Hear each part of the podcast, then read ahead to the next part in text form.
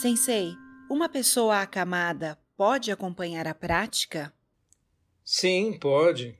É possível mesmo quem está num hospital tentar fazer zazen deitado. Existe uma prática para dormir chamada kaitin, que é fazer meditação deitado, na posição de Buda deitado sobre o lado direito, com o braço sob a cabeça, os joelhos levemente dobrados, uma posição confortável. Nós não a praticamos como posição de meditação normal, porque é, a tendência é dormir. Mas, sem dúvida, podemos exer exercitar nossos zazen também deitados.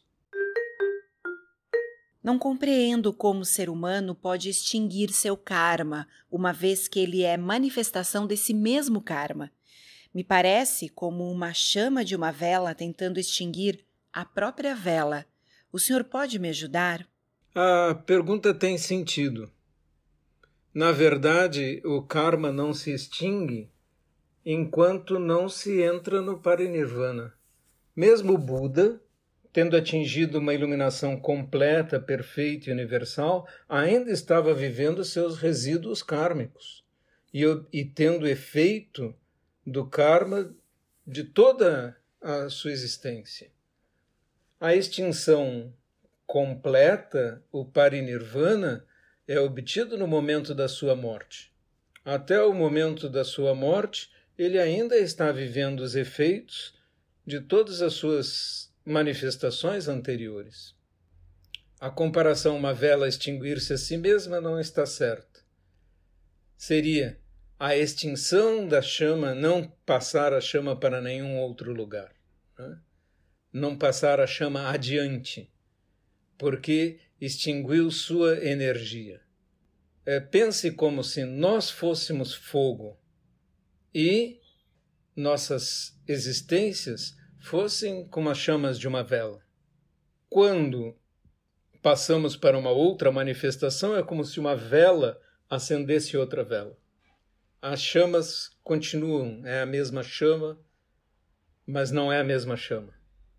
É uma chama em outra vela. Mas quando um Buda atinge a sua perfeição, então essa chama começa a diminuir e, enfim, no momento de sua morte, ela se apaga completamente e não passa adiante para outra vela. E, e é isso chamamos parinirvana. Sensei, um aluno consegue identificar o próprio despertar ou é necessário um mestre para mostrar isso a ele? É fácil demais se iludir, é se enganar acerca das suas próprias experiências espirituais. Você precisa conversar com um mestre que faz o papel de um supervisor. É normal o aluno chegar à frente do mestre e dizer assim: por favor, me teste. E o mestre vai fazer certas perguntas que ele só saberá responder se tiver atingido determinado nível. Esse é um dos papéis dos quans, que são também assim usados na escola Soto. É bastante difícil enganar um mestre experiente, porque ele já teve, já passou pelo mesmo processo.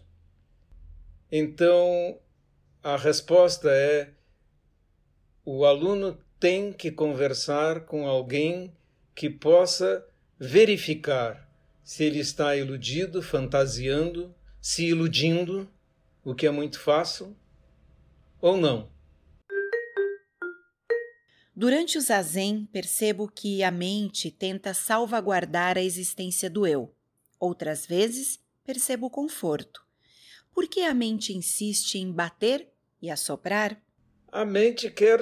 É, o eu é uma fantasia, não é uma construção. Mas ele tem medo de ser é, aniquilado. Acontece que é errado tentar aniquilar o eu. O que é necessário é compreender o que o eu é. Uma espécie de fantasia que usamos para transitar no mundo. Ele é necessário Nós precisamos ter uma identidade. Eu preciso da minha identidade de monge para estar falando aqui agora. Mas eu sou monge Gensho, mas tanto monge é um título que me foi dado, quanto Gensho é um nome me foi, que me foi concedido.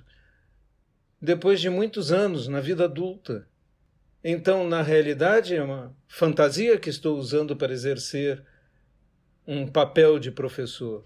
É um meio hábil eu não posso pensar, quando tiro o manto, eu sou aquilo, aquele manto, ou sem aquele manto não sou eu, ou eu estou ali, fora de mim. Não é verdade. É só um meio hábil, uma construção também. Assim também é nosso nome, nossa identidade, que ganhamos desde a infância é uma identidade que é construída. Nossos pais nos ensinam: seu nome é esse, seu sobrenome é esse. As pessoas da nossa cultura nos dizem: você é deste país, você tem tal nacionalidade. Tudo isso são fantasias, construções. Mas precisamos delas para transitar no mundo. Então não devemos pensar em destruí-las ou aniquilá-las, mas sim em compreender a sua vacuidade. O fato de que elas são apenas isto, apenas roupas que vestimos para poder andar na rua, porque não poderíamos andar na rua nus. Só por isso.